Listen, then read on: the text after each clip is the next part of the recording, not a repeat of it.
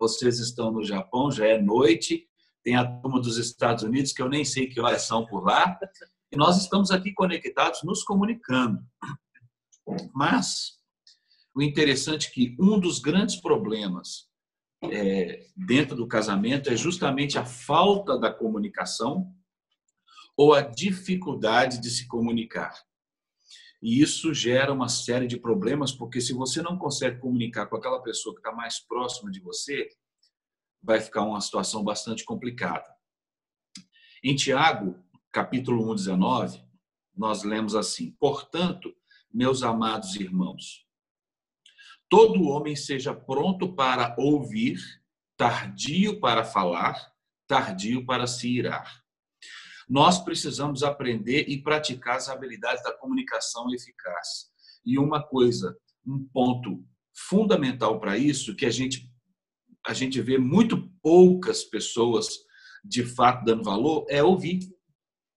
Às vezes a gente está numa conversa e essa conversa não é uma conversa assim tranquila, amistosa, sem muito interesse, algo discutindo alguma questão importante. E a gente vê claramente as pessoas discutindo e uma olhando para a outra, mas de fato, de fato, não está prestando atenção no que a outra está dizendo para processar aquela informação e de repente tentar acrescentar algum elemento à sua própria opinião. Às vezes a gente está ouvindo o outro já pensando o que, que eu vou dizer para refutar o que ele está falando. Já está argumentando na mente. É, qual é o meu contra-argumento aqui? Isso não é uma conversa, isso não é um ouvir, um escutar. Isso é guerra. Você quer, se você querer, na verdade, a, a, a encontrar mecanismos para impor aquilo que você pensa que é correto ou aquilo que você quer. Então, esse é um ponto importante do casamento. Nós temos que ter a, a, a disposição muito maior para ouvir o outro, entender o outro, compreender o outro e abrir a questão, discutir, conversar, para que haja um consenso, para que haja um comum acordo, e não ficar querendo é, impor as suas ideias ou as suas opiniões, argumentando em cima das falhas do outro, do que o outro falou. E é tão interessante que quando existe uma ouvidoria eficaz, ah, acontece normalmente uma aproximação afetiva. Então, quando você está realmente. Para você ouvir, você precisa se desarmar, você precisa depor as armas. Você não está querendo derrotar o outro no argumento. Você está querendo entender por que, que ele pensa daquela forma, o que levou ele a agir daquela forma, o que levou ela a agir daquela forma. Você está se aproximando, você está criando um, um, um ambiente de empatia, de identificação, de tentar entender. É tão interessante quando a gente pensa na encarnação do Verbo. Jesus, ele podia ter aparecido já se manifestando no deserto aos 30 anos e começado seu ministério. Mas ele ficou 30 anos ouvindo. Nesses 30 anos, a gente vê Jesus, é, é, é, é, a história do templo, né? aos 12 anos, ensinando os sábios no templo. Depois a gente não vê mais Jesus. E esse tempo ele habitou entre nós. Né? Então ele foi gente, foi filho, foi irmão, foi primo, foi vizinho. E ele entendendo a nossa humanidade, se identificando conosco. Participando. Né? Então, às vezes, o que falta é. Hoje nós vivemos um tempo que todo mundo tem que ter uma opinião formada sobre tudo. Né? Todo mundo quer, quer ter a sua opinião. E isso se tornou tão arrogante, tão forte em nós, que a gente começou a questionar até a própria Bíblia. Até a própria palavra de Deus. O que não me interessa na Bíblia, o que eu não gosto de ler na Bíblia, eu falo, não, isso aqui é coisa do homem, isso aqui não pode ser coisa de Deus, não. A gente questiona Deus e ao invés da gente procurar ouvir Deus, estudar mais a Bíblia, entender por que, que Deus agiu daquela forma, por que, que aquela história aconteceu daquele contexto, ou por que, que é assim. Não, a gente já fecha a, a página, passa para a não, só vou ler o Novo Testamento. O Antigo Testamento é muito pesado. Entendeu? Só que o Antigo Testamento aponta para o Novo. O Antigo Testamento é a preparação para o Novo. Deus não repartiu a Bíblia em, em, partes mais e menos importantes, não. E às vezes a gente quer fazer isso até na nossa vida conjugal. Né? Aquilo que me interessa. No... Então passa a ser um relacionamento de mentira, porque é um relacionamento utilitário. Eu vou ter de você só o que me interessa. Agora, essa parte sua, não quero lidar com ela, não, não interessa, não quero saber. Guarda essa mulher feia aí, guarda esse homem feio aí, que eu não quero ver sua feiura de alma. Né? E, na verdade, não é isso. Então, a gente precisa de saber ouvir, desarmar, depõe as armas, escuta de verdade, tenta entrar no universo do outro, entender a cabeça do outro, e aí sim, dialogar, abrir o diálogo. E aí nós entramos no segundo ponto relacionado à, à, à comunicação. Saber ouvir é fundamental, é o primeiro passo. Tá? E tem que saber falar também. E não apenas estou dizendo na questão de usar as palavras corretamente, no tom correto, na maneira correta, sem ofender, mas comunicando, às vezes até uma, um sentimento ruim, mas saber comunicar. E aí, gente, é algo que precisa de uma paciência e de uma devoção, de uma insistência dos dois, porque a comunicação do casal envolve duas pessoas que têm maneiras absolutamente diferentes de se comunicar. Não é uma regra absolutamente geral, mas geralmente, mas em, em, normalmente, o homem é mais objetivo, o homem tem mais dificuldade de gastar tempo ouvindo, o homem quer resolver as coisas de uma maneira mais rápida e prática, e a mulher é o contrário. A mulher gosta de falar, gosta de dar detalhes, às vezes não quer ser tão, tão clara, então ela só joga uma ideia naquela esperança naquela vontade alucinada de que ele entenda as entrelinhas. Mas deixa eu te falar, irmãs, nós homens não temos bola de cristal e a nossa cabeça não funciona desse jeito. Então, da mesma forma que o homem tem que ter um pouco mais de disposição, de parar, de gastar tempo, de ouvir, de observar, porque a gente também é tão prático que a gente não, não quer observar os detalhes. Então, a gente também não vai aprendendo né? E as irmãs têm que, às vezes, mastigar um pouquinho mais, entendeu? Então, com o tempo, a gente vai conseguindo entender a maneira de vocês falarem, mas nós precisamos de tempo. A gente não pega as coisas assim, ó. Oh, mas estava tão claro. Estava claro para a mulher, para o homem não é claro. Tem que ser palavra por palavra, entendeu? Então, mulheres, pelo menos no início do casamento, até que o seu marido amadureça nessa questão, seja bastante clara, objetiva e literal. E homens, tenham disposição para ouvir, para pegar as entrelinhas, para aprender. É, pede para ela desenhar. Boa, boa, pede para desenhar. E isso vai facilitar a comunicação dos dois. Isso é tão importante, gente, porque às vezes, principalmente quando eles não entendem, isso irrita a gente, não é verdade? Não é possível que ele não está entendendo que ele fez isso, eu não acredito. Aí a gente fica de bico. Aí ele fala assim, aí ele não entendeu nada, e aí ele fala assim, tá tudo bem, meu bem? Você fala. você falou. Aí, aí, normalmente, você falou outra coisa. Eles perguntam, tá tudo bem? A gente fala, tá. E, mas não tá. Mas não tá. Entendeu? Às vezes o sim quer dizer não, às vezes o não quer dizer peraí, não é agora e depois. Só que para a gente tem que ser um pouco mais literal. Então fala assim, olha, não está, mas eu não estou pronta ainda para conversar sobre isso. Quando eu estiver mais calma, a gente vai conversar, ok? Então, é, é, aprenda a realmente expressar os seus sentimentos, mas não com raiva. Quando está com raiva, não é hora de conversar, gente. Respira fundo, vai beber um copo d'água, vai dar uma voltinha, para um não agredir o outro. Porque depois que a palavra sai da boca e entra no coração do outro, pode haver o perdão, mas fica cicatriz. É. Então, é importante a gente saber a hora de falar, engolindo a raiva primeiro. Peraí que eu vou ali tomar um ar, depois a gente conversa que aí a gente vai conseguir organizar os pensamentos e expressar melhor a nossa, nossa queixa ou a nossa, nossa petição. Muito bem. Dentro da comunicação, então, tem uma outra área importante, que é a questão dos planos, dos objetivos, dos anseios pessoais de cada um, que às vezes a gente guarda para nós mesmos, a gente não compartilha. E a esposa e o marido devem ser os melhores amigos um do outro. Então, a gente casa. É claro que nós não estamos dizendo aqui que você vai abdicar da sua individualidade como pessoa, não é isso. Mas o casamento é para que seja compartilhado tudo, inclusive os seus sonhos e os seus planos. Até para que vocês ajudem um ao outro, orando, apoiando, dando sugestão. Então, algo que a gente percebe que está é, diminuindo entre os casais é compartilhar os planos. Cada um tem o seu próprio projeto. Sonhar. E, e, não trabalham, e não andam juntos. Então, em Provérbios 15, 22, diz assim: quando não há conselhos, os planos se dispersam, mas havendo muitos conselheiros, eles se firmam. Então, às vezes, você está aí com um projeto pessoal e você está é, você ainda que seja casado, está trabalhando sozinho, solitário. Como você tem aí, no caso do marido em relação à esposa, ele tem a auxiliar idônea do lado dele, aquela que Deus colocou para te auxiliar, para te suportar, para te apoiar.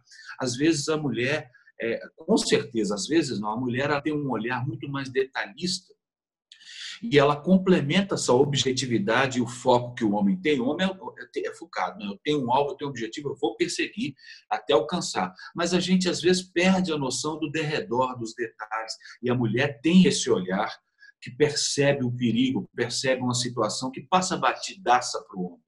Então, você compartilhar os seus planos permite a ela que te auxilie, que te dê conselho, as mulheres, da mesma forma, às vezes romantizam demais, às vezes sonham demais, isso é lindo, maravilhoso e faz com que a gente acabe experimentando algo surpreendente.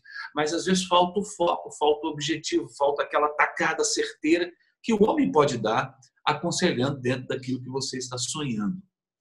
Então, compartilhe os sonhos. E um vai equilibrando o outro, né, gente? Eu lembro que quando a gente veio ver essa casa que a gente mora hoje, era algo impossível. A nossa casa é uma casa muito simples, uma casa geminada, mas é nossa casa. Graças a Deus, foi um presente de Deus para nós. E quando a gente veio aqui, a gente morava de aluguel, num apartamento pequeno, com quatro filhos. E eles, assim, estavam tocando terror. Porque não tinha área de lazer naquele prédio. E aí nós viemos ver essa casa. Quando eu entrei aqui, eu, ah, meu Deus, é a casa, tem quintal, os meninos vão poder correr, brincar. O João, calma, Helena, Quanto que é a entrada? Tanto. Helena, calma, Helena, calma. A mulher vai sonhando, o homem vem puxando, mas é bom que um equilibra o outro. Né? Você, às vezes, alimenta expectativas que vão se frustrar e, e é bom esse, essa troca para que haja um equilíbrio. Podemos prosseguir? Quer dar uma pausa para a pergunta ou podemos prosseguir? É, podemos dar uma pausa para a pergunta, mas deixa eu dar um testemunho, que isso aconteceu com a gente exatamente hoje. Nós estamos procurando um apartamento, nós, eles vão demolir o nosso prédio e nós temos que mudar daqui. Hoje nós fomos ver uma casa. E aí André chegou, aquela sala assim, abertona, cheia de vidro, aquela loucura. Ela já, eu já vi que o olhinho brilhou quando ela entrou naquela sala, né? Aí ela entrou e tá lá, já tá pensando onde vai geladeira, onde vai colocar isso aqui e tal. E eu falei assim, peraí, que, que tá acontecendo aqui? É.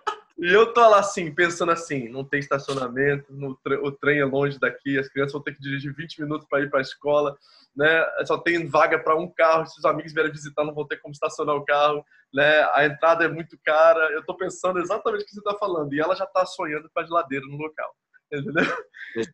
Vocês então hoje já têm bastante elementos para começar, para pôr em prática um tanto de coisa aqui que nós estamos falando. Sim, sim. Agora fica firme aí, André, porque o Senhor me deu essa casa. Amém. Entendeu? Amém. E, e, e, e ela foi o melhor de Deus para nós e ele abriu todas as portas. Então, Amém. quando ele plano, ele faz o impossível acontecer. Quando eu ele não tem, ele tem o melhor para nós. Amém, eu creio. Bom, pessoal, vamos abrir. Alguém tem uma pergunta sobre o que foi falado até esse momento aqui agora, para a gente depois dar continuidade que eles vão falar? Levante a sua mãozinha aí, tem uma telinha que fala da mãozinha. Aí eu vou saber que você levantou sua mão e você pode fazer uma pergunta. Vamos uma pessoa só para gente dar continuidade aqui naquilo que eles estão falando. Tem alguém? que gostaria de fazer uma pergunta dentro desses primeiros dois pontos que ele falou aqui, da comunicação, né? Ele falou muito importante sobre não rotular. Eu acho que isso aí é fundamental mesmo, é algo super importante. Né? Eu sempre tenho ensinado os casais aqui sobre a questão de natureza e ordem, saber lidar com as situações e não levar isso para o pessoal, né? resolver o problema em si, não xingar, não falar da, da, da, personalidade da pessoa, do caráter da pessoa. Resolva a situação em si, né? Então, Luciana, você, vi você primeiro. Vamos lá, meu filho, pode falar aí. Pastores, eu queria é, sobre a comunicação, assim, eu aprendi muito, porque eu venho de família italiana e meu marido é japonês, né? Então a gente tem muita dificuldade na, na comunicação, assim, porque eu, eu, eu acho que eu espero que ele seja igual eu. Hoje eu estou aprendendo. Eu já tenho, estou aprendendo que já quase 20 anos de casado, mas estou aprendendo. A gente está sempre aprendendo.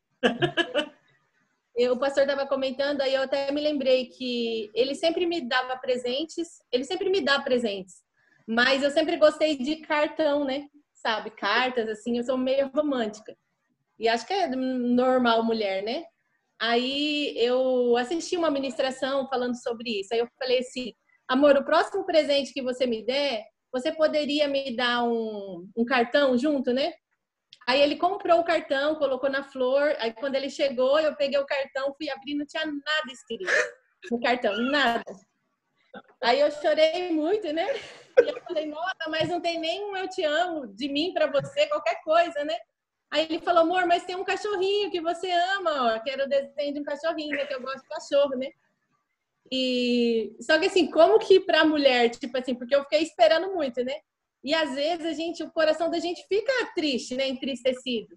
E como que a gente faz assim para entender essa diferença realmente de porque ele por, por ser homem e por ser descendente japonês ainda é mais ainda, né, fechadinho, reservado. Como que para mim que sou mais assim, falo tudo, como que é mais fácil lidar na questão do meu sentimento assim de mulher assim? Eu acho que você deve ser eu acho que você deve ser bem clara na sua comunicação. Você falou um cartão, ele prontamente é, atendeu o seu pedido. Ele pôs o cartão. Ele fez melhor. Aí, então você precisa de falar para ele, comunicar a ele o que realmente é importante para você. Para o seu querido, mais do que o presente, eu gosto dos seus presentes, mas mais do que o presente, eu quero ouvir o que você pensa sobre mim, nem que seja através de um cartão, de uma carta. Se você tem dificuldade de falar para mim, então escreve, que aí você pode escolher as palavras com calma, mas eu quero ler alguma coisa do seu coração para o meu coração. É isso que é importante. Não é só o cartão, pode ser um pedaço de papel, pode ser um bilhetinho no espelho. Mas é, a coisa que eu mais quero é ouvir algo do seu coração para o meu coração. E se você não fala, eu queria que você escrevesse. Então, deixa bem claro o que, que é importante para você. Entendeu? Deixa eu complementar essa dica aí, Luciano, com a visão masculina. Por favor, assim, salva a gente, João, salva a gente. É verdade. É um pouco mais da questão masculina, porque a gente, como eu sou professor, trabalhei como professor por 25 anos, então quando a gente está lidando com educação, ensinando alguma coisa para alguém, a gente tem que entender os processos, né? E o ritmo daquela pessoa em aprender, que é, o professor às vezes quer acha que o aluno já pensa como ele, não é. Então, na questão de marido e mulher, em muitos casos é semelhante, né?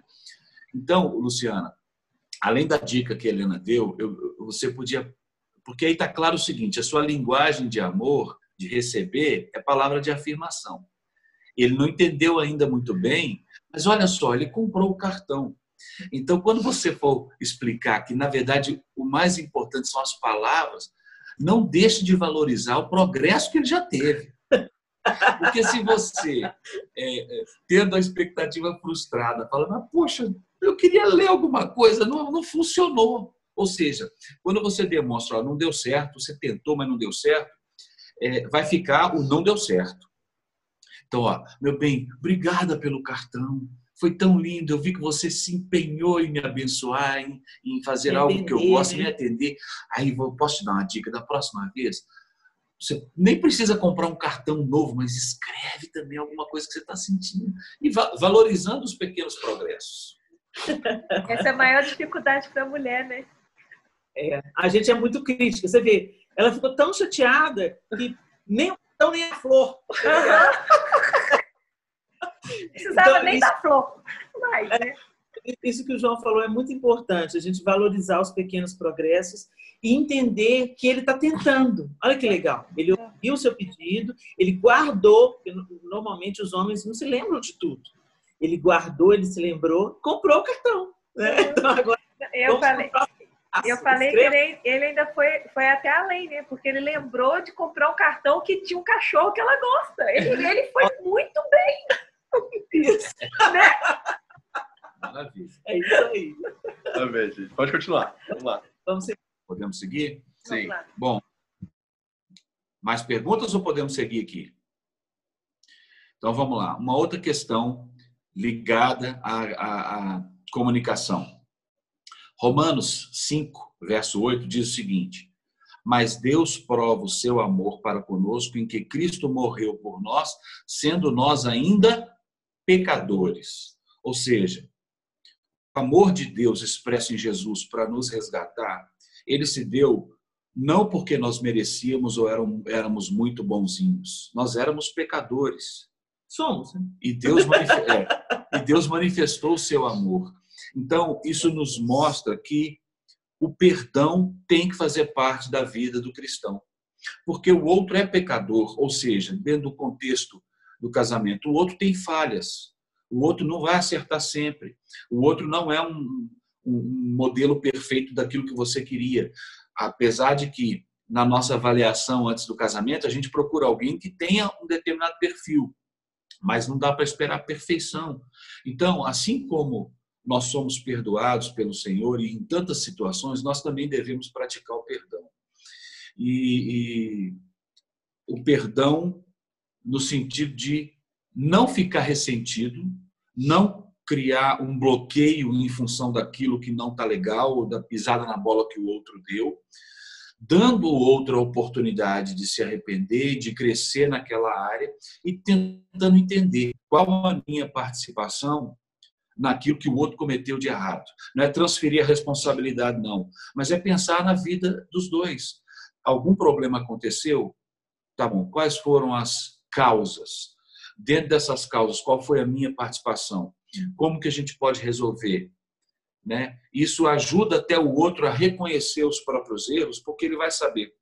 Eu pisei na bola, mas eu tenho nela ou eu tenho nele alguém que me entende, que me compreende, que é meu amigo, que é minha amiga e que vai me ajudar a superar essa questão. Perdão é uma coisa que as pessoas estão abandonando.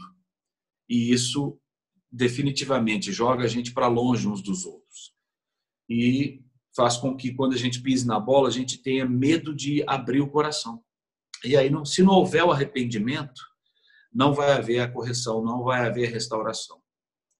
Eu acho que a, a dificuldade de perdoar que nós desenvolvemos é, na nossa história humana, ela vem muito associada à arrogância do nosso próprio coração.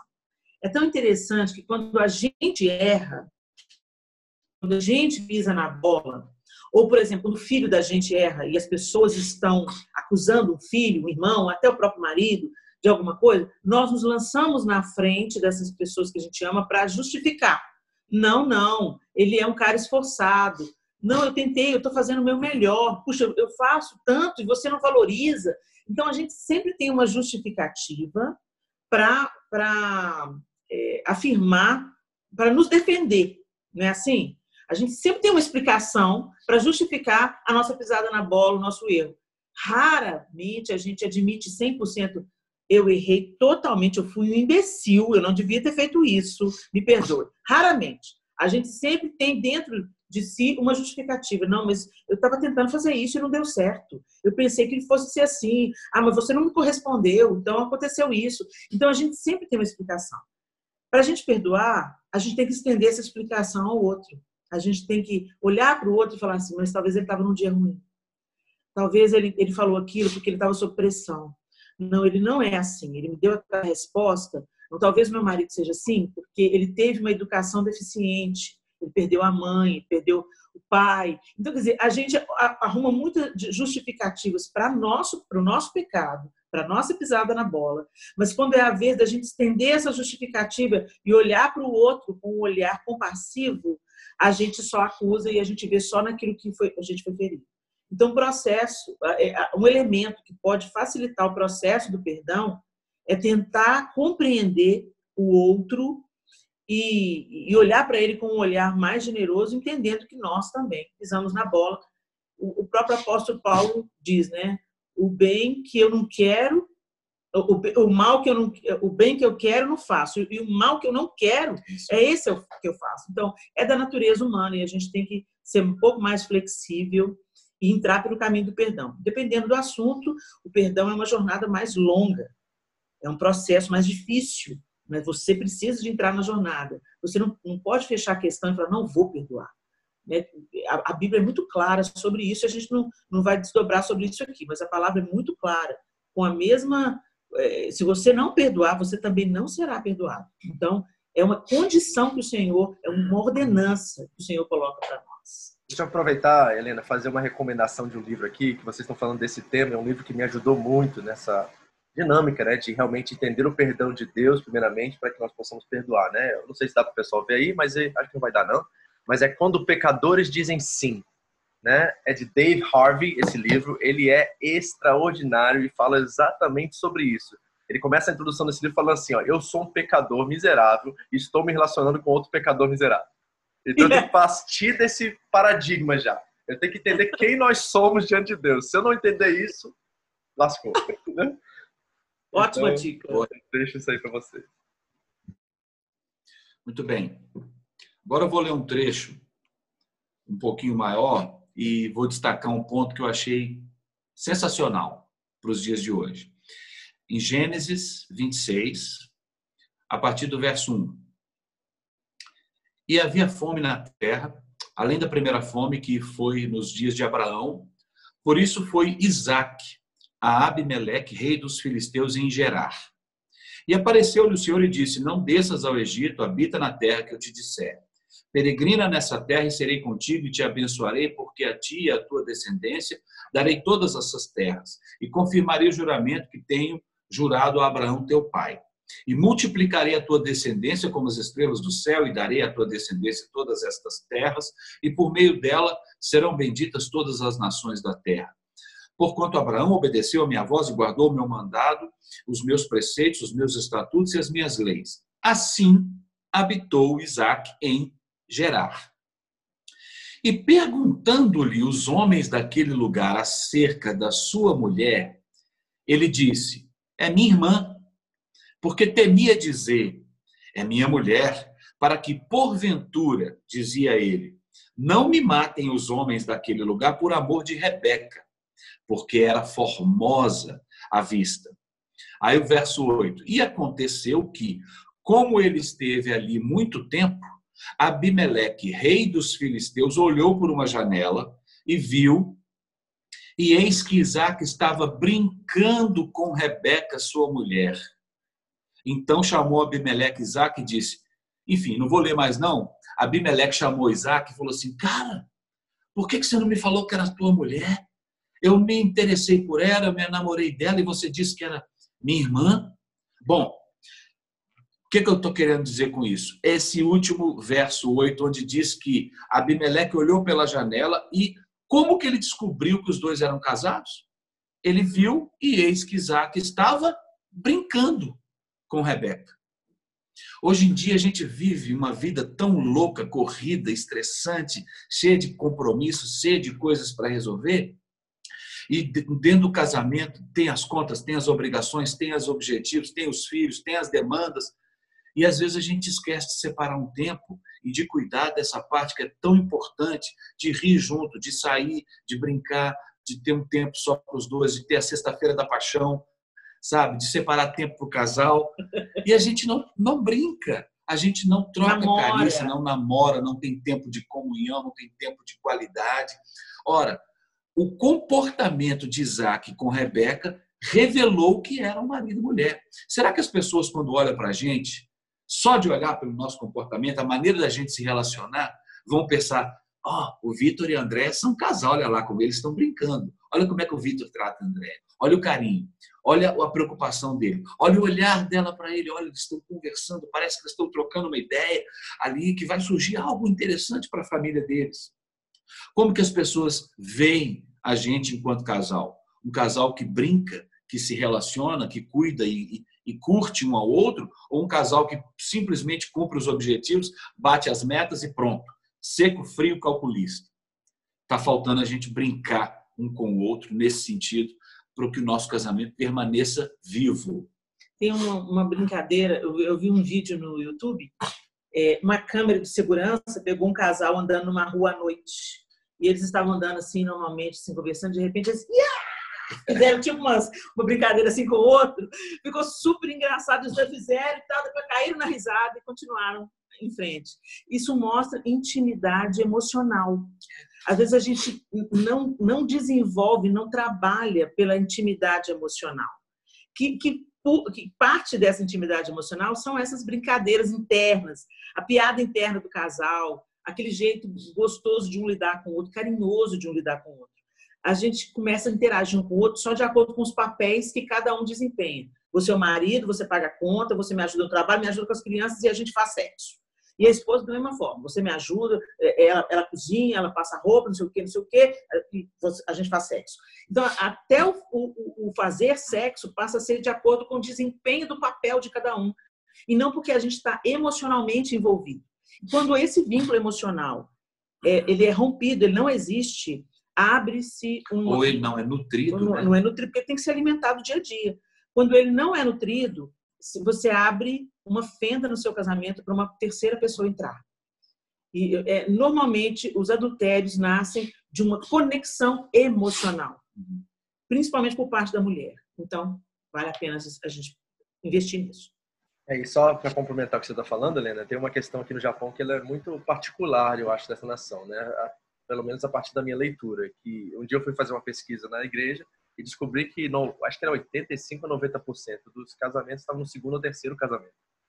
Então já tem um histórico, né, muito presente na, na comunidade japonesa dos descendentes aqui que eles partem desse segundo, terceiro casamento. Então é, é, parece que a gente vai, assim, os casais vão aprendendo a ser casal já na relação, né? Não tem uma base que é estabelecida anteriormente, que vai construir isso, que vai dar um tempo no namoro para que um conheça o outro. Então é uma coisa muito imediata, rápida. Às vezes é por interesses econômicos, muitas das vezes tem que lidar, nós temos que lidar muito com isso, né?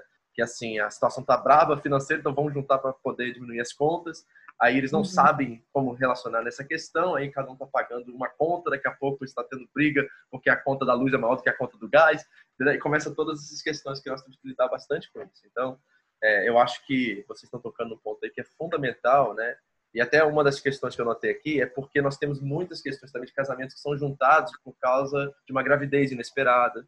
Então, se casam. Muito disso acontece aqui. E as pessoas não, não se conhecem. Né? Elas uhum. realmente entendem uma certa. Tem um, graças a Deus, tem uma certa responsabilidade agora de cuidar dessa criança, mas eles estão nessa ideia de tarefas, né, tendo a criança como ela e não a relação em si, entendeu? Que vocês podem nos ajudar com esse sentido aqui no Japão? Eu, é, eu acho que a gente, a gente pode. É o terceiro casamento, então a gente tem que partir do princípio, vai ser o último. A gente está junto por causa da criança que veio sem a gente estar tá esperando, então nós vamos transformar isso num casamento. Jesus foi na festa de casamento e transformou uma situação dramática em uma situação de alegria. E ele continua fazendo isso, transformando água em vinho.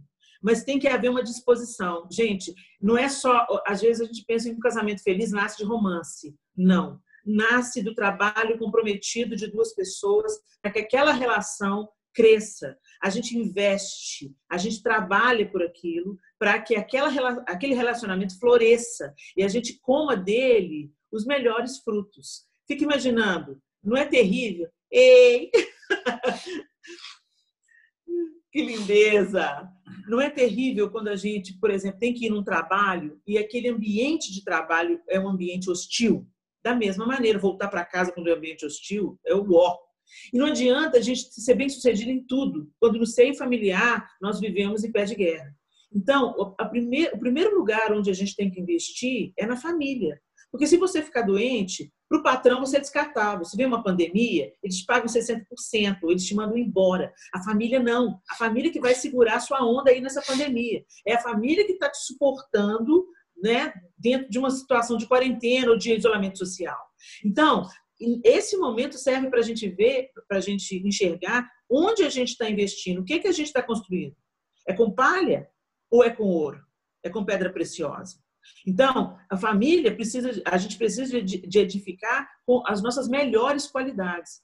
Porque a gente normalmente a gente incorre no erro de levar o melhor para o profissional e deixar o resto para o familiar. Só que para o profissional você tem tempo de validade. Para o profissional você pode ser descartado por invalidez. Você, acontece um acidente, decepe seu braço, você tchau.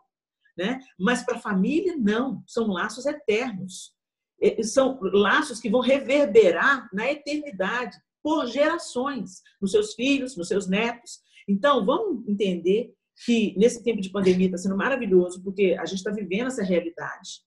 E a gente está entendendo que realmente qual que é o peso e o valor das coisas. E é importante o trabalho, sim, é importante o trabalho. A gente não vive sem dinheiro, sim, é verdade, mas eles devem ocupar os seus devidos lugares. Eles não devem ser o nosso Deus, porque se eles forem o nosso Deus, nós seremos frustrados.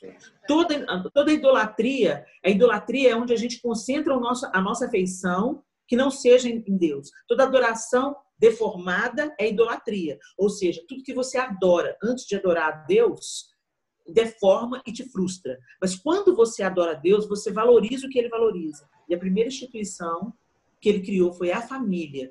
E isso é tão profundo para Deus que a, a, nossa esperança, aquilo que nós aguardamos, fala de um casamento, do noivo com a noiva, das bodas com o cordeiro. Então Deus leva a sério o casamento, Deus leva a sério a família. E o casamento, quando ele é nutrido, ele é alimentado, ele, você investe no casamento, quando, mais do que você investe na sua carreira, gente, vai dar fruto. Vai dar fruto. Eu me lembro que no dia do casamento, o, o pastor Márcio, que nos casou, disse assim: João, você não está se casando para ser feliz. Você está se casando para fazer Helena feliz. Não, você não está se casando para ser feliz. Helena, você não está se casando para ser feliz. O pastor Márcio soltou. É claro que eu estou casando para ser feliz. Né? Mas aí ele complementou. Você, Helena, está se casando para fazer o João Lúcio feliz. E você, João Lúcio, está se casando para fazer a Helena feliz. Se vocês dois entrarem no casamento com essa visão, não tem como dar errado.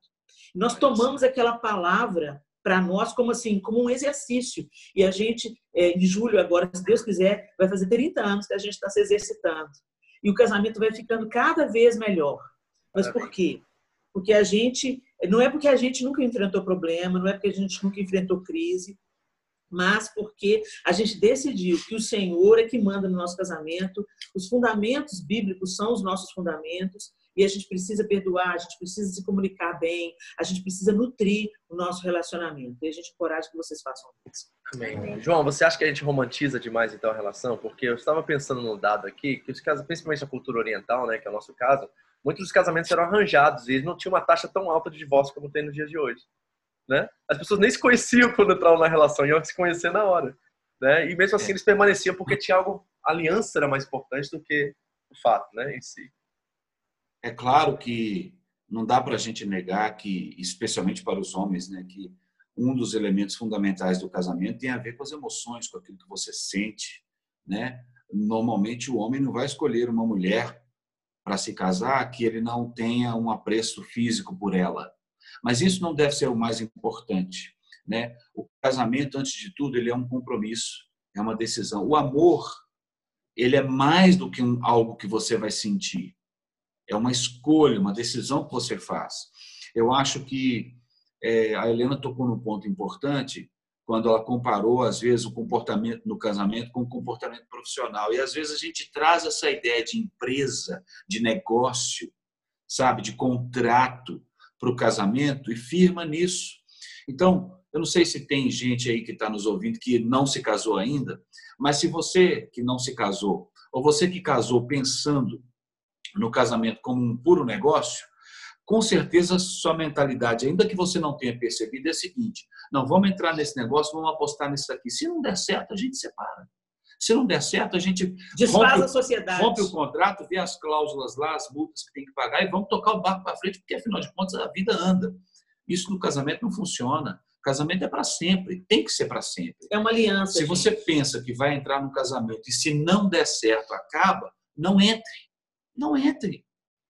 Né? Tem que ser algo para valer, que não depende de critérios estabelecidos, de metas cumpridas. Né? Então, o amor é essa decisão. Eu vou permanecer apesar de. E principalmente, se você já passou por um ou dois casamentos, você sabe mais do que ninguém a, a, dor que é desfazer um casamento. Não é fácil, é complicado e deixa um rastro na nossa alma, nas nossas emoções. E é então, caro, né, Helena? E é caro. caro.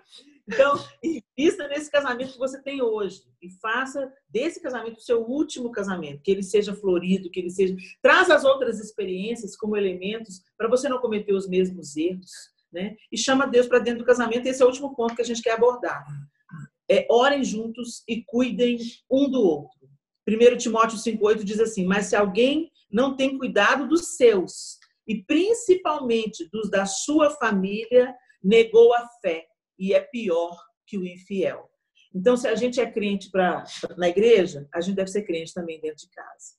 Se a gente tem uma voz doce para o pastor, a gente também deve ter uma voz doce para o marido. Se a gente está pronto a servir na igreja, no reino de Deus, a gente também tem que estar tá pronto a servir a esposa e os filhos. Então, a gente tem que ser crente dentro de casa. Chama Deus para a relação, orem juntos. Porque quando a gente ora junto, nós somos fortalecidos através da oração. Da oração individual e da oração um pelo outro e também da oração, da oração pelos projetos, pelos filhos, pelas causas comuns. Então é muito importante a oração. Gente, oração não é apenas uma disciplina espiritual, é o lugar onde acontece o nosso relacionamento com Deus. Quando a gente fala para as pessoas assim, você vai ter que orar o resto da vida, a pessoa regala o olho e fala assim: ai, o resto da vida? Eu quero conversar com o João o resto da vida e mais um pouco, até a eternidade. É uma coisa boa. É uma coisa boa, não deveria ser um pânico, né? um fardo. Então, é, quando as pessoas dizem isso, revela que a oração ainda é o problema. Então, é. entra no relacionamento, na conversa com Deus, rasga o coração, individualmente e um pelo outro e juntos. Eu acho que essa, essa, religiosidade, né, Helena, também é muito importante. A gente é muito religioso na oração, a gente não entende que é uma conversa, a gente leva isso para é. um nível desesperador é. que as pessoas acham que tem que ter o um código certo para acessar Deus, e quando na verdade é como a gente conversa um com o outro que Deus nos é recebe, né? É isso aí. É por isso que Deus usa muito essa analogia da relação de Jesus e a igreja com casamento. É para ser um relacionamento profundo de intimidade, de amizade, de confiança e de comprometimento um com o outro. Essa palavra de 1 Timóteo 5:8, ela é muito séria. Ela fala sobre a gente orar, mas ela fala: ó, se a gente não cuidar dos seus, principalmente dos de casa, ou seja, marido, mulher, filhos, família, pai, mãe, para quem é solteiro, né? quem não faz isso negou a fé e é pior que o infiel. Então, se nós somos cristãos e professamos essa fé em Jesus Cristo e temos uma vida que é pautada por esses princípios, isso aqui é fundamental. Nós temos que cuidar dos de casa, principalmente os da família. Cuidar é tudo isso que a gente falou, é priorizar, é não desistir, é estar junto, é orar e é contribuir um com o outro para irem melhorando. E o amor tem que ser a base disso tudo aí. E naturalmente vai transbordar. Quando nós nutrimos esse relacionamento de amor, apesar de todos os desafios, porque os relacionamentos são desafiadores, isso transborda para a vizinhança, para a igreja, para os nossos outros relacionamentos. Amém, glória a Deus. Vamos abrir agora para vocês, né? É, eu vou pedir para eles orarem no final, é claro, eles já fizeram aqui, né? Os, os, acho que foi cinco pontos, né? Quatro pontos. E eu gostaria de abrir para vocês, alguém que tem uma pergunta aí agora, nesse momento, levanta a mãozinha aí para ver. E aí nós vamos abrir para vocês, né? Nós já temos uma hora aqui, né? Que bacana. Então podemos abrir umas três, quatro perguntas, se Deus quiser, sobre o tema, sobre outra situação que não foi falada, né? Então vamos é, abrir. Cadê? eu ver aqui se alguém já, alguém tem uma pergunta aí. No, já vi que sua mão está levantada, mas vou dar uma oportunidade para alguém que não, não fez ainda, tá? Se alguém perguntar nos próximos 15 segundos, eu passo para você de novo. Tem mais alguém? Deixa eu ver. Aparece aqui. Aí já apareceu na foto. Né? O povo tá tímido, Vitor. O povo é tímido já. É, já é cultural, isso é cultural. A gente está acostumado já com isso. A gente tem que eu acho que essa área que vocês tocaram, né? Deixa eu a Lu, a Lu já se denunciou como italiana, então ela não vale. Ela não conta. esse, esse ponto 4, 4, não, 3, né, que vocês falaram sobre. O 4 foi orar e cuidar um dos outros. Né? Então, no caso, foi o ponto 3, que é rir, né, celebrar. Uhum. Ah, tá. Então, então foram cinco. Foram cinco, né? Eu botei cinco. Ok, cinco pontos. Ah, é, então foram cinco pontos. É, eu acho que nós aqui, eu não sei, né? Mas acho que em geral, casal, né? Que, principalmente que aqui no Japão tem esse, esse, esse, como se dizem, né? Que é o kotai, né? Que uns trabalham de dia, outros trabalham à noite. E, e muitas das vezes os casais mal se veem. Né? Então, quando se encontram, eles se encontram para quê? Para resolver problemas, para conversar de conta, para falar como que o filho deu problema dentro de casa durante aquela semana, porque o marido não estava presente. Então, eu vejo que é, assim, claro que nós precisamos priorizar, como vocês falaram, né? Mas isso é um ponto muito importante. E, assim, eu não sei como que vocês veem é, o, o, assim, um, um, como que eu posso dizer assim, qual conselho vocês dariam para que, mesmo eles fazendo esse cotai, mesmo eles não estando muito tempo juntos, é, como que eles poderiam trabalhar para que isso pudesse acontecer, né? É, eu acho que tudo que é importante para a nossa vida, a gente arruma um tempo. Essa é a verdade. Às vezes a gente justifica muito assim, ah, não leio a Bíblia porque eu não tenho tempo. Não, você não lê a Bíblia porque isso não é uma prioridade para você. Então a gente tem que ser muito honesto, porque às vezes a gente a gente arruma tempo para entrar no Facebook, a gente arruma tempo para dar uma espiada lá no Twitter, no Instagram, a gente arruma tempo para às vezes é, ir na academia ou para ir na casa de uma amiga, entendeu? Então a gente tem que arrumar um tempo de qualidade para o casamento. Ok, então tem que se estabelecer quando é uma, uma, uma rotina pesada, há desencontros de agendas e tudo, ainda mais, ainda mais. Então, tem que, tem que planejar, olha, tal dia é nosso dia e é proibido. Eu e o João tínhamos a Sexta-feira da Paixão. Né? Até pouco tempo atrás. Hoje o dia está meio assim volátil. Assim, né? tá agora, é quase, agora é todo dia. Sonho meu, né, João? Sonho meu. Mas enfim. É, é, e aí a gente tinha um combinado. A gente vai conversar alguma coisa sobre filho, sobre problema, sobre problema, não nesse dia da sexta-feira. Esse, essas duas, três horas que a gente está junto é só sobre nós. Então a gente ia no cinema, comer pipoca, depois a gente ia fazer um lanche junto, e aí a gente conversava sobre planos, sobre sonhos, sobre um ou outro, entendeu? ou resolver algum problema que tem a ver com a nossa relação. Era proibido assunto de filho, de conta, de tudo. Então, separa uma hora, duas horas, três horas, para vocês serem um do outro. E só vamos deixar, entendeu? Os problemas lá fora. E vamos ter um momento nosso. É, mesmo que seja esporádico, se ele for, é, é, é por exemplo, uma, três horas semanais, mas se ele for intenso, se ele for verdadeiro, se ele for um realmente se entregando ao outro, abrindo o coração para o outro e rindo juntos e, e, fazendo alguma coisa que os dois gostam juntos. Vão jogar um boliche, vão, vão no cinema, sei lá, fazer alguma coisa que os dois curtem muito juntos. Isso vai ser um, um, um refrigério para a relação. E olha, eu, eu acho que numa situação extrema, eu acho que a gente tem que pensar até um pouco mais radical, sabe? Se não estão encontrando isso daí, reveja essa situação profissional. O que, que é prioridade? É, é, é, essa questão dos horários de trabalho ou é a sua família? Será que vale a pena mesmo insistir numa, numa situação dessa? Ou dá para parar, repensar e, de repente, reajustar? Vamos viver com um pouquinho menos por enquanto? Então, você vai abrir mão desse trabalho, porque a nossa família, o nosso relacionamento é prioridade, e Deus vai nos abençoar, vai abrir uma outra porta que a gente consiga conciliar sabe? Eu acho que insistir numa coisa que está gerando problema e, e, e, que dentro dela mesma ela está engessada e não te dá opção para você resolver, conciliar, é hora de parar e refletir. Porque vamos, tem... vamos abrir mão disso daqui. É, gente, porque o trabalho existe para pagar as nossas as coisas fundamentais da vida, das quais nós precisamos para sobreviver. Mas muitas vezes nós entramos na rodinha do hamster e a gente começa a correr atrás do vento e começa a correr para conquistar o que nós não vamos levar dentro do caixão. É do que adianta você ter um emprego que te dá uma certa segurança financeira, mas destrói seu casamento, você perde sua família, você não tem vida.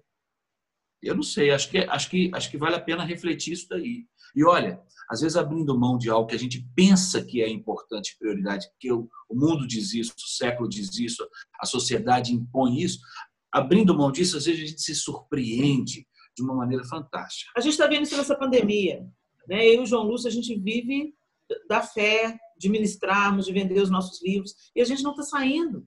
E a gente tem visto a provisão do Senhor, o cuidado do Senhor, e como a gente precisa de muito menos para viver. A gente pensa que a gente precisa de um tanto de quinquilharia que a gente não precisa. Tá aí minha, meu, armário cheio de roupa. Vou usar onde? Na pandemia, aqui dentro de casa? Entendeu? Então, assim, a gente dá um valor a coisas que realmente não tem valor nenhum. Uhum. E é tempo de rever isso. é o ativismo, né? Não é bom. Amém, amém. Gláucia, faz a pergunta aí, minha filha. Manda bala. É, eu queria saber, porque agora há pouco vocês falaram assim que essa palavra de Timóteo, né, se refere a, a casais. E eu queria saber se ela também se estende a pais que são viúvos. Sim, certamente que sim. Porque você não cuida da, própria casa. Inclusive a Bíblia fala sobre isso. Porque se a viúva ela tem filhos, então ela tem quem cuida dela. Então, nós, como, como filhos de, de, de, um pai, de uma mãe, vivos, e até pais idosos, que são vivos os dois, mas são idosos, é uma maneira de honrar pai e mãe. Honrar pai e mãe não é até a gente sair de casa, a gente honrar pai e mãe é um mandamento até que a morte concretize o nosso ciclo. E pós-morte, a gente também vai honrar o nosso pai e nossa mãe. Então, é responsabilidade dos filhos, sim, cuidar dos pais idosos, da mãe, do pai viúvos. A gente tem que despender a eles esse cuidado, sim, porque isso é uma ordenança bíblica. Exato. Lá em Timóteo, eu estou procurando aqui, mas não achei ainda, mas é em Timóteo que fala que se a viúva tem filhos ou netos, inclusive netos, que estes sejam aqueles que vão cuidar dela. Respondemos a sua pergunta? Perfeito, perfeito. Peraí, Glaucia, deixa eu, deixa eu mutar você aqui. Ó. Oi, pode falar agora ainda que cada um seja casado e tenha sua família, né? Sim, que cada um seja casado e tenha sua família. Os irmãos devem chegar, se, se tem mais de um filho, deve chegar num consenso, cada um assumir uma parte, né? É, é, às vezes é complicado trazer um, o pai ou a mãe para morar junto, mas isso tudo cada família vai avaliar o seu próprio o seu próprio a, a sua própria situação. Agora, ser um provedor para esse pai, para essa mãe, sim, nós precisamos de nos esforçar e nos desdobrar para isso. E nós devemos também encorajar o nosso cônjuge, gente. Eu tenho pais idosos que moram aqui perto de mim e o João é um filho para eles. Então, às vezes, o João leva o meu pai no banco, porque alguns processos ele já não consegue fazer sozinho. Ele leva minha mãe no banco. Então, quando você casa com uma pessoa, você não casa só com a pessoa, você também casa com a família. É claro que a gente tem que manter é, é, o cuidado na relação para que não haja uma intervenção do sogro e da sogra nas decisões do casamento, ok? Mas a honra, o cuidado, o amor, o afeto, isso é cristão, né? Isso, isso é fundamento da fé cristã. Se eu desprezo o meu sogro, a minha sogra, o meu pai e a minha mãe, porque eu já me casei, tem alguma coisa do cristianismo que eu não entendi. É muito importante nós termos um, parte do nosso tempo, do nosso afeto e do nosso dinheiro dedicado a cuidar dos mais idosos da nossa família. Amém, amém. Luciana, manda bala, Fê. Oh, eu? Pode falar? É, você mesmo. É. Primeiro, pastorar meu marido, que lindo. Ele tá trabalhando. Tá mesmo? Mas eu não trabalho, então. Pastora, é, eu queria saber. X, eu queria saber tanto do, dos pastores quanto dos meus pastores também, né? Porque é, eu, eu vivo essa realidade agora, né? É sobre como que foi para vocês quando vem as crianças pequenas, eu digo dois anos, um aninho, bebê, como que isso interfere, como agir assim de forma prática mesmo assim, que é até um bom conselho para mim, né, dos dois casais aí que eu sei que os pastores têm três, vocês também têm filhos, para a gente não se esfriar como marido e mulher. Eu, graças a Deus, tenho umas amigas abençoadas que elas cuidam das crianças de vez em quando, mas nem sempre isso é possível, né? Mas como que foi para vocês e como como assim agir de forma prática nesse sentido assim, quando tem vários vários filhos, né? É, é um período desafiador, vai exigir muita paciência dos dois. É, muita vai, conversa. Muita conversa e muita disciplina para as crianças. Então, as crianças, por exemplo, elas devem ter o horário certo para ir para a cama, porque é saudável para elas e porque dá um tempo para o casal ter um respiro. Então, as crianças elas devem dormir mais cedo, inclusive porque isso é bom para a saúde delas. Então, elas devem ser condicionadas a ir para a cama mais cedo, comunicando a elas isso amorosamente. Agora é hora de dormir. Essa é a hora de dormir. Faz um ritual, uma musiquinha que toca, um relógio que desperta, para elas já irem sendo condicionadas. Ah, tá na hora de ir para a cama, né, mamãe? Os primeiros dias podem ser bem difíceis. É, com um bebê até um ano é mais desafiador Mas depois desse um ano, ele também começa. É, é, a gente tem que trabalhar uma rotina para as crianças, embora no princípio seja desafiador, insista. E sempre orando. Gente, o Senhor, ele não está lá distante no céu, alheio a que a gente está vivendo no nosso dia a dia. Ele se, ele se interessa pelas pequenas coisas do dia a dia. Então, comece a ministrar sobre os seus filhos a paz do Senhor, pedindo ao Senhor, Senhor, ajuda para que eles possam entrar numa rotina, no, no primeiro mês é, uma, é, um, é um exercício de deixar na cama, fechar, apagar a luz. Não, não é abandonar a criança lá, não. Sempre volta e vai falando, filho, é hora de dormir, mamãe está aqui, mamãe te ama, mas é hora de dormir. E, entendeu? Então, assim, é, guarda um tempo para o casal estar tá com os filhos, de repente faz a refeição juntos e tal, tem um tempinho juntos, e depois vai desacelerando para que chega, vai, vai diminuir o movimento da casa, diminui o estímulo é, internet, porque tudo isso deixa as crianças ligadas. Diminui o estímulo com duas horas de antecedência. Agora não pode mais usar a internet, não pode usar mais o tablet, não pode mais assistir televisão.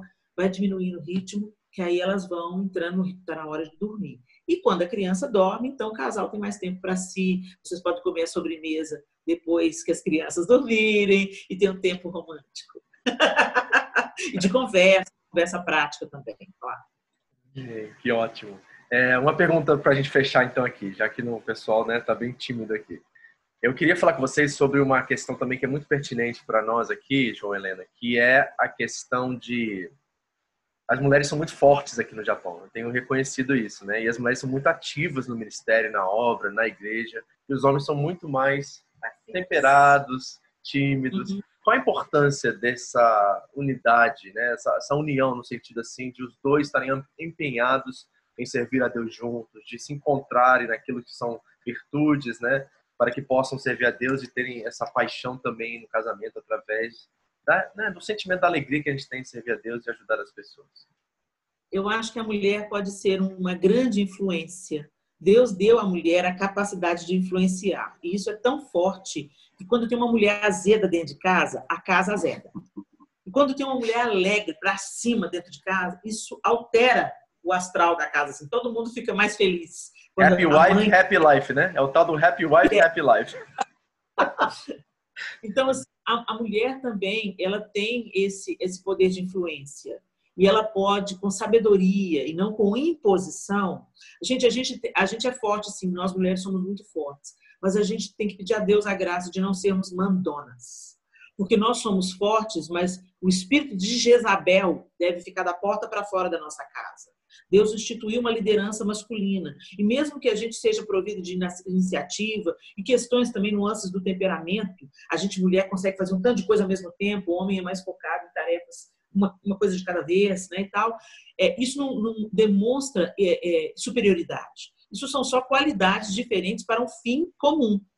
Nós, nós precisamos uns dos outros, nós não vivemos sozinhos. Então, a mulher ela tem um grande problema. Às vezes, ela tem toda essa iniciativa, mas ela se torna autossuficiente.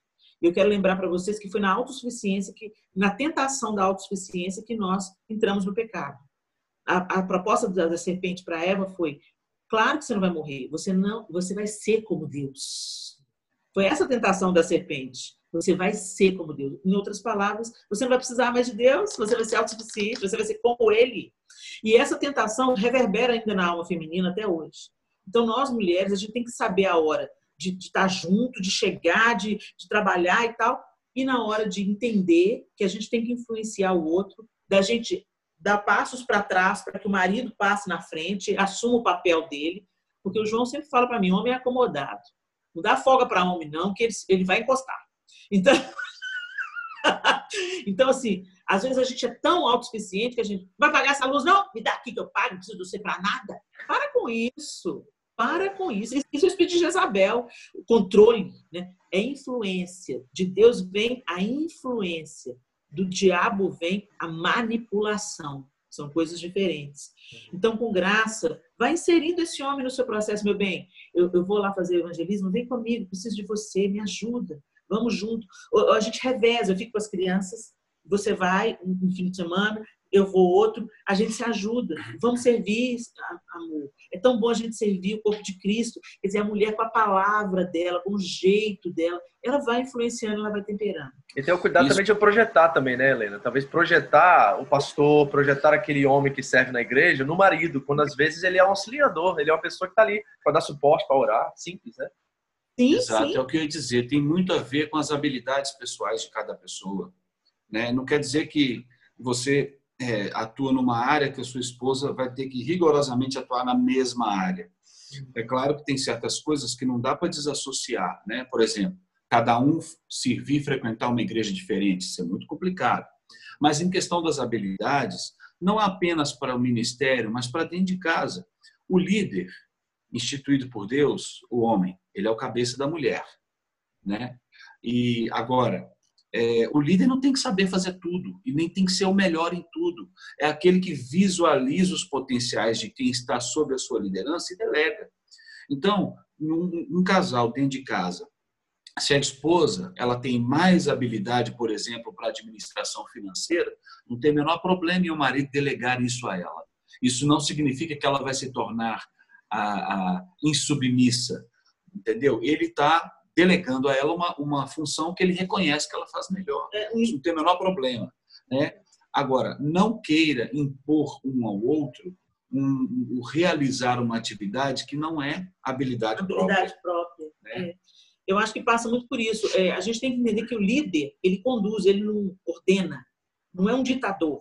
Ele não é um, não é autoritarismo, é autoridade. A autoridade ela é gentil, ela é doce, ela não se impõe, ela acontece, né? É, então eu acho que, que, o bom líder é aquele que reconhece o, os potenciais do seu grupo e, e, delega. e, delega. Você faz isso, você faz isso bem, meu bem, vai lá, arrasa lá, uhum. e passa por é. esse encorajamento. É, a tendência, eu acho que é, nós temos mulheres muito fortes na igreja hoje, e porque é as mulheres que a gente convive diariamente, mas é, eu acho que muitas das vezes também a mulher se torna muito forte por causa do homem não tomar, não ter atitude nenhuma.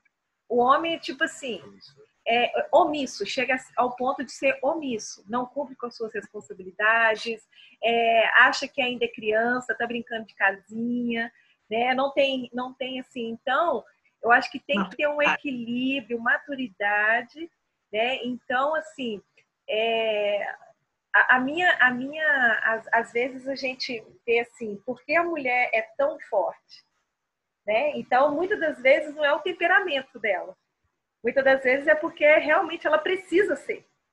Né? Então, eu acho que, que é, nesse sentido, o que, que, o que, que você sugere, assim, no caso? Né? O que, que vocês é. acham que seria o mais correto né, para fazer?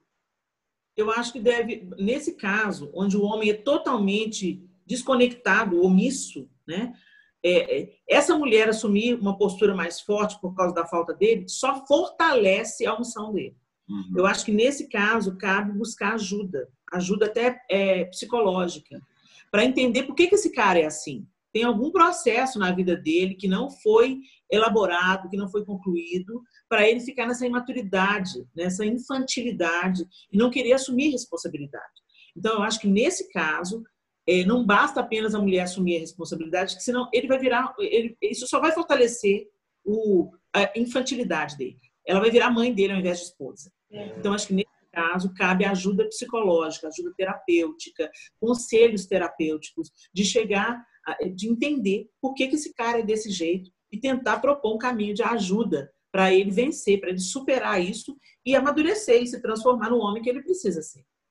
É, e assim, a força, ela é uma benção, mas ela não significa que por ser forte você vai impor as suas ideias o seu comportamento. Então, essa força tem que ser canalizada para aquilo que é bom, para aquilo que é o correto. E vai, e vai gerar na mulher também uma sobrecarga. Ela é vai ficar falar. Tão... Chega a um ponto que ela não aguenta, não vai aguentar mais. Ela não, mas ela, não, ela perde toda a admiração por esse homem, ela não Sim. vai querer continuar com ele. E ela vai usar a força numa área que deve ser assumida pelo homem, ou seja, ela vai usar a força, mas não como mulher.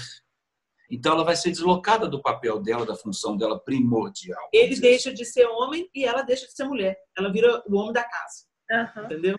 Uhum. Gente, eu vou ter que sair. Ok, está perfeito. Tá, deu sua hora certinha. Deu certinho. Orem por nós. É, vamos orar já. Orem você já libera nós. a gente, está certinho. Orem duas por horas nós, quase. nos abençoe. E eu queria te deixar um convite para você ministrar o nosso discipulado de mulheres. Depois eu, te, depois eu te mando, depois eu te mando o, as datas. Tá bom, tá, tá bom? Sim. Tá. Amo Orem por nós. Deus abençoe, Deus abençoe tá? Saudades. E, e, a gente planeja um dia no Japão como família. Amém. Deus vai nos que assim seja. Um dia como família. Quando nós formos, nós vamos falar. Nós vamos dar uma passada aí agora para ministrar a votação de vocês. Amém. Deus abençoe, tá? Ore por nós, em nome de Jesus. Vamos orar.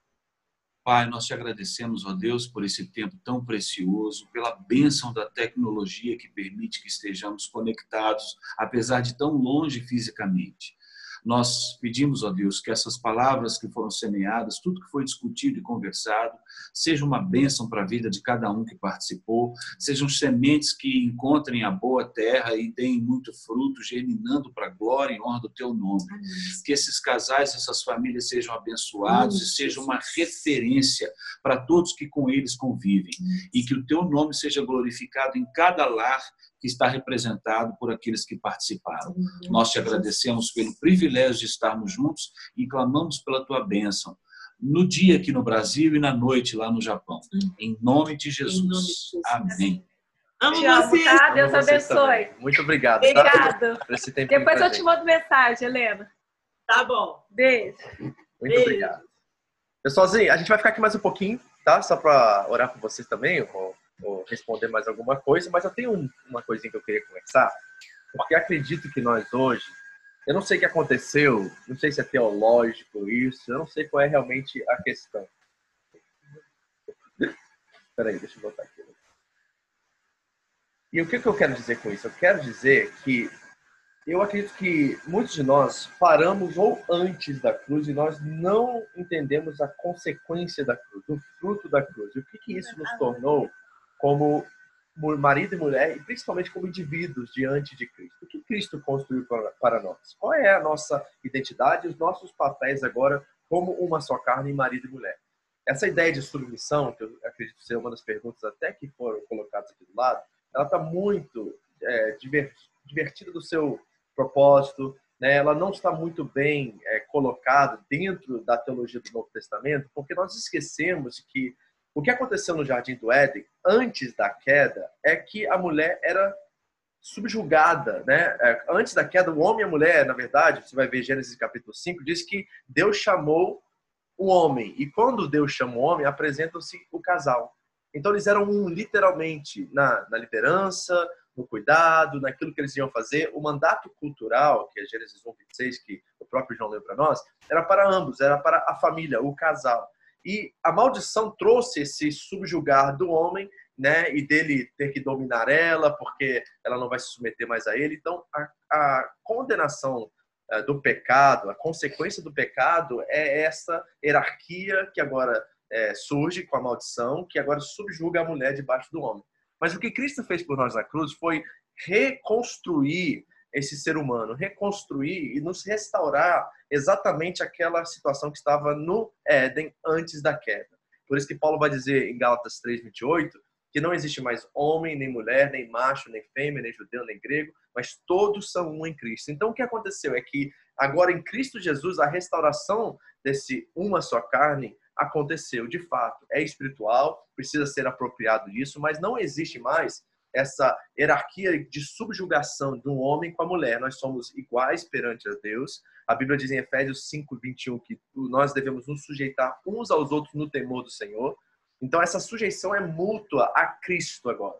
E diante dos papéis e das funções que cada um exerce, eu tenho dons, eu tenho virtudes, André tem dons e tem virtudes, a qual ela me supera e eu supero ela. Nós precisamos agora, com maturidade, descobrir quais são essas áreas que nós temos essa é, que nós temos esse dom e essa capacidade de exercer melhor, com humildade, submeter-nos uns aos outros nesse propósito, para que o todo, a família agora, seja restaurado diante disso. Esse é o princípio da submissão, que é tanto falado, é uma missão em conjunto, é uma submissão em que dois estão agora trabalhando diante dessa nova realidade, da nova natureza que nós somos um em Cristo, nós nos submetemos ambos a Cristo e uns aos outros no temor ao Senhor, e agora diante das funções, das características, dos dons e capacidades, nós exercemos isso em prol do todo, de toda a família. Essa é a ideia. Então, infelizmente, muitos têm usado uma teologia muito veterotestamentária, Antigo Testamento, para tentar fazer com que as mulheres sejam submissas aos homens, no sentido de que o homem manda em casa e ponto final. Eu acho que quando há um impasse, é numa questão de ordem, a qual vocês precisam resolver qualquer situação que seja, ambos devem conversar, e se há um impasse, literalmente, a liderança do homem que foi colocado como Cristo é o cabeça da igreja, o homem é o cabeça da mulher, surge nesse momento a qual uma decisão precisa ser tomada e o homem precisa tomar essa decisão devido ao chamado e devido à função que Deus deu a ele dentro do todo que é a família. Está muito claro isso? Eu queria deixar perguntas sobre isso, porque eu sei que isso surge, né, muitas questões surgem a partir disso, porque nós temos uma ideia muito Antigo Testamento, muito lei acerca de como funciona essa dinâmica dentro da relação. E acaba que nós temos que ouvir às vezes, mas ela não me, ela não me obedece ela não tem que obedecer você, ela tem que obedecer a Cristo. Ela tem que se submeter em temor a você. E quando a relação é saudável e madura, não há mais obediência um ao outro, a obediência a Cristo um para com o outro. Essa é a diferença. E é isso que nós precisamos aprender urgentemente, porque senão vem aquele mal-estar, aquela falta de saúde nos relacionamentos, porque um está tentando comandar e mandar no outro. Isso é consequência da maldição, a qual Cristo já nos libertou. Romanos 8 diz: agora já não há mais condenação para aqueles que estão em Cristo Jesus. Então, nós temos uma nova dinâmica, uns para com os outros, em submissão uns aos outros perante a Cristo. Ele é o cabeça da casa, ele é o dono do nosso lar e nós nos submetemos a ele. E quando há um impasse entre nós, nós nos submetemos à palavra, subjugamos a palavra, e quando a palavra não é muito clara, nós buscamos nossos líderes espirituais, nossas referências, e quando não há também resposta a partir deles, aí uma decisão precisa ser tomada, e ambos precisam com humildade entender isso e decidir. Tá claro isso? Eu espero que seja muito claro, porque isso resolve muitos problemas dentro do casamento. Certo? Eu sei que muitos vêm de outras vertentes religiosas, outras igrejas, que acabam é, ouvindo que você tem que se meter, independente do que for, e você tem que obedecer tudo que vem da boca do seu marido e você tem que abaixar a bola, mesmo que ele esteja errado. Isso é incorreto diante da nova realidade, dessa nova natureza, do novo nascimento e da nova aliança que nós temos em Cristo Jesus, sendo ele o cabeça não só da igreja, mas também da nossa casa. Amém? Ana, você tem uma pergunta para fazer, filha? Vou abrir para você. Paz, boa noite. Boa noite. É, na verdade, era justamente sobre isso, né, que a gente ia comentar. Que Aqui, graças a Deus, em casa, esse é um tópico, pelo menos, que a gente consegue levar bem. Tipo assim, é, tudo que ele vai fazer, ele, por exemplo, comprar alguma coisa para o carro, assim, ele me liga, amor, ó, é, eu vi um negócio aqui, o que, que você acha? E eu também a mesma coisa, né? Não tem, assim, uma hierarquia, mas eu entendo que ele é o cabeça, foi dado a ele, claro. Mas é, Hoje em dia é muito difícil para a gente falar isso para alguém, porque entra aquela coisa do feminismo, não, você não pode baixar a cabeça do seu marido, não sei o quê. E eu até, eu até comentei com ele que eu lembrei de um comercial, não sei se os irmãos lembram, a menina estava na cozinha tentando abrir um pote e ela consegue. Só que aí ela olha para o marido, ela fecha o pote de novo e pede para ele. E eu lembro desse comercial, ficou marcado muito em mim. Porque é aquilo, a gente não, a gente não pode esquecer os nossos papéis, né? E aqui a gente faz assim, por exemplo, se eu ponho o Davi de castigo, eu tiro, ele não tira. E se ele põe, ele tira. Então, assim, é justamente isso, não passar um por cima do outro, mas sempre conversar, sempre saber, né? E em oração, vamos decidir, tudo que a gente vai fazer, vamos orar, vamos ver né, o que Deus quer primeiro, né? E hoje em dia eu vejo assim, é, para numa conversa de mulher é difícil expor isso. Quando eu vou expor isso, ah, não, você você baixa a cabeça, não sei o que. Não, gente, não é, não é isso. Eu eu sei o papel que meu marido tem dentro da minha casa, eu sei o meu. Então, a gente tem que ser, tem que entender isso mesmo e ensinar, né? Que nem eu tenho um filho homem, essa semana de quarentena, botei Davi para lavar a louça falei, meu filho, você tem que saber as coisas de casa, porque você tem que ajudar, quando você se casar, você vai ter que ajudar a sua esposa. Você só não vai, não vai sentar só no sofá e jogar videogame, não é assim. Né? Então, eu acho é muito bom frisar isso, assim, saber os papéis, né? Amém. Glória a Deus. Muito bom. Amém? Bom, última coisa, alguém quer fazer a última pergunta antes de desligar?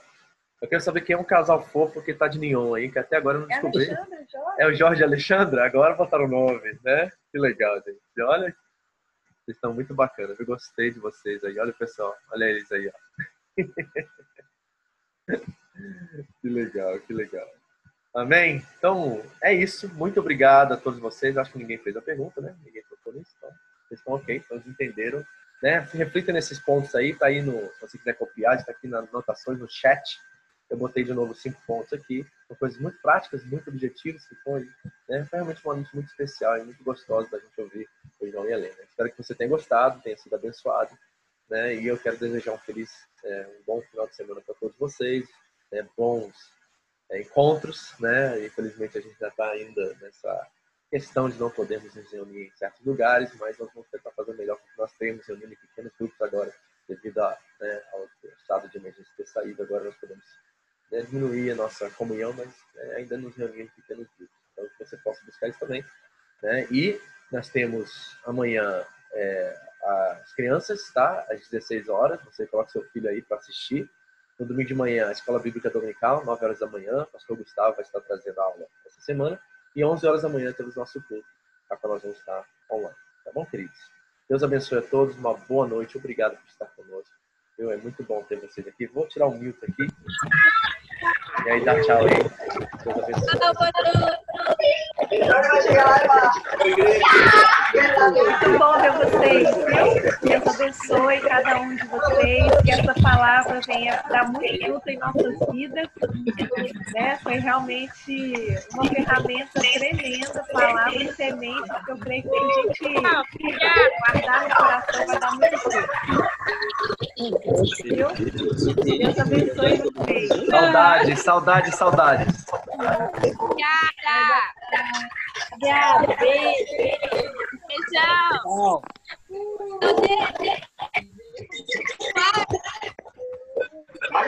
Renata, thank you! Amo vocês, saudades! Tempo que eu não vejo vocês, hein? Saudades! Olha o casalzinho Love Love lá, Letícia e Jorge.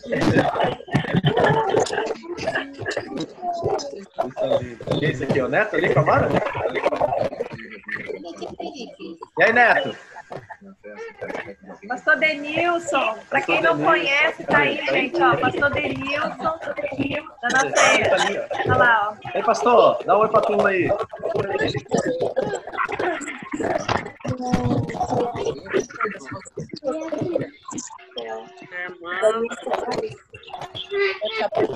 Não tá saindo? Peraí, deixa eu botar aqui pra você, peraí. Cadê o Nilson? Cadê ele? Eu baixar seu nome aqui. Acho que foi eu que montei você. Peraí. Cadê? Cadê? Cadê? É quem deu tchau? O nome dele? É que eu não sei, que agora Tchau, tchau. Tá como o nome? Não Peraí, tá, no, peraí. não tá no seu nome, não, né, pastor? Aqui, Denilson. Achou? Aqui, achei. Peraí, vai. Manda bala. Agora tá aí. foi Denilson. Anil, Anil, vai. Vai. Pera. Sai. Aí, aí. Obrigado pelo carinho, por proporcionar essa, esse tempo tão gostoso, esse lado de casal. Como digo sempre, vocês são uma igreja linda, um pouquinho. Nossas orações sempre para a vida de todos vocês. Continuem firmes, vocês são bens. Deus abençoe vocês, viu? Famílias, todas as famílias do Japão. Amamos Obrigada, vocês. pastor. Deus abençoe, Obrigado queridão. Obrigado, querido. Vamos ter você aqui com a gente. O pessoal aí de Santos, Praia Grande, tá, ele tá lá, viu, gente?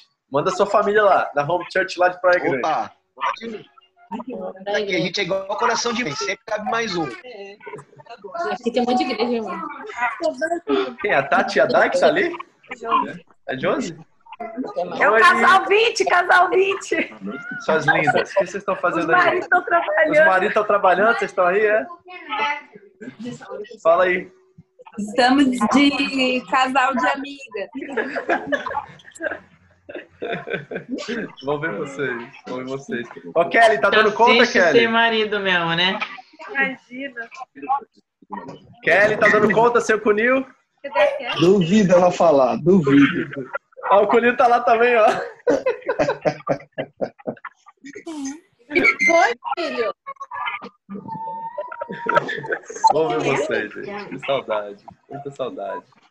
Orem, tá? Continua orando aí. Se que Deus quiser, em junho a gente volta. Fala, Kelly. tá. Fala, Kelly, coloca a imagem aí. Foi.